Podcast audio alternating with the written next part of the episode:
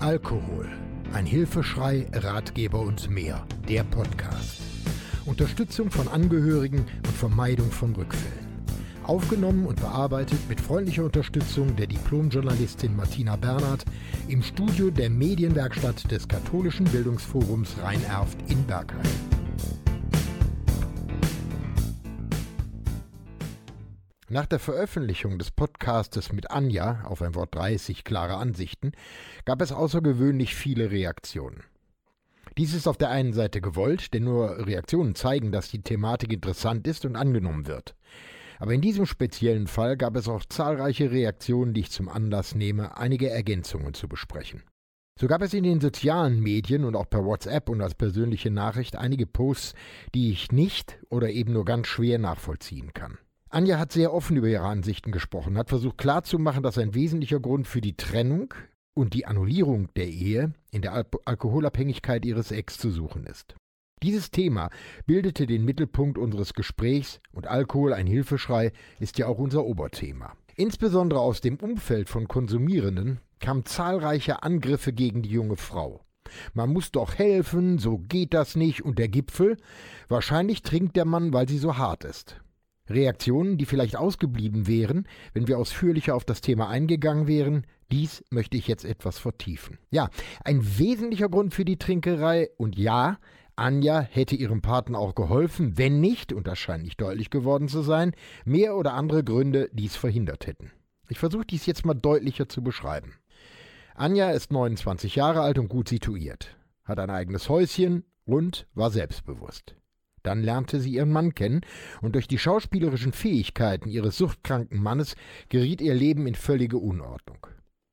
Sicher hätte sie die Sucht bemerken können. Liebe, die Suche nach Geborgenheit und Zweisamkeit haben die Blicke und natürlich auch die Sinne getrübt. Ich will hier nicht auf Einzelheiten eingehen, genau wie beim vorhergegangenen Mal, denn sie sind irrelevant für die Trennung. Die Ehe ist Geschichte, aber vielleicht machen sich die Kritiker dieser jungen Frau mal Gedanken darüber, wie die Frau fühlt, ausgenutzt, belogen und betrogen. Die Ehe wurde ausschließlich aus wirtschaftlichen Gründen geschlossen. Der trinkende Partner hat jedes Gefühl, jede Rege und die Liebe genutzt, um ein Dach über den Kopf zu bekommen, ging dabei klug und strategisch vor, verheimlichte seine Sucht und seine wahren Interessen in Perfektion. Mir ist ein anderer Punkt wichtig und deshalb auch dieser Nachtrag. In den sozialen Medien wurde behauptet, dass eine Annullierung nach deutschem Gesetz nicht möglich sei. Ist sie aber, und zwar dann, wenn die Grundlagen für eine Ehe fehlten. Hier arbeitet der Gesetzgeber sehr gewissenhaft, und wenn eine Ehe annulliert wird, dann ist dies ein langer und schmerzhafter Weg mit vielen Offenbarungen. Die Kritiker mögen sich Gedanken machen, was wäre, wenn.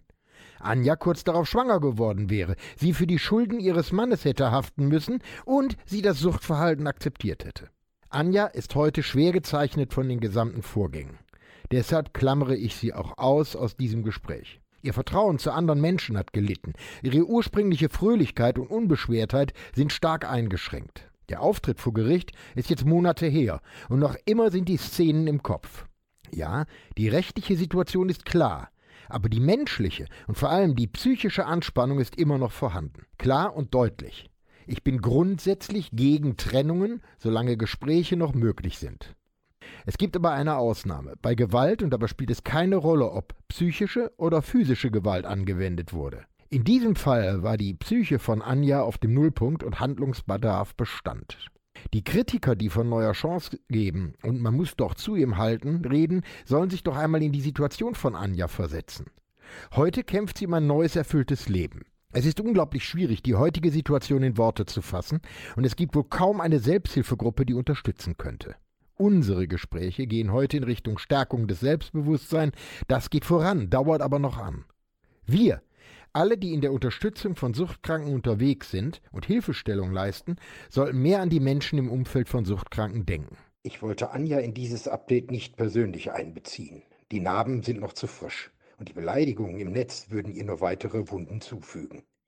Deshalb lasst uns im Umgang mit den Angehörigen von Suchtkranken noch sensibler umgehen und helfen statt verurteilen. Diesen und weitere Podcasts gibt's auch rund um die Uhr in der Mediathek von NRVision. Wir hören und sehen uns auf www.nrvision.de.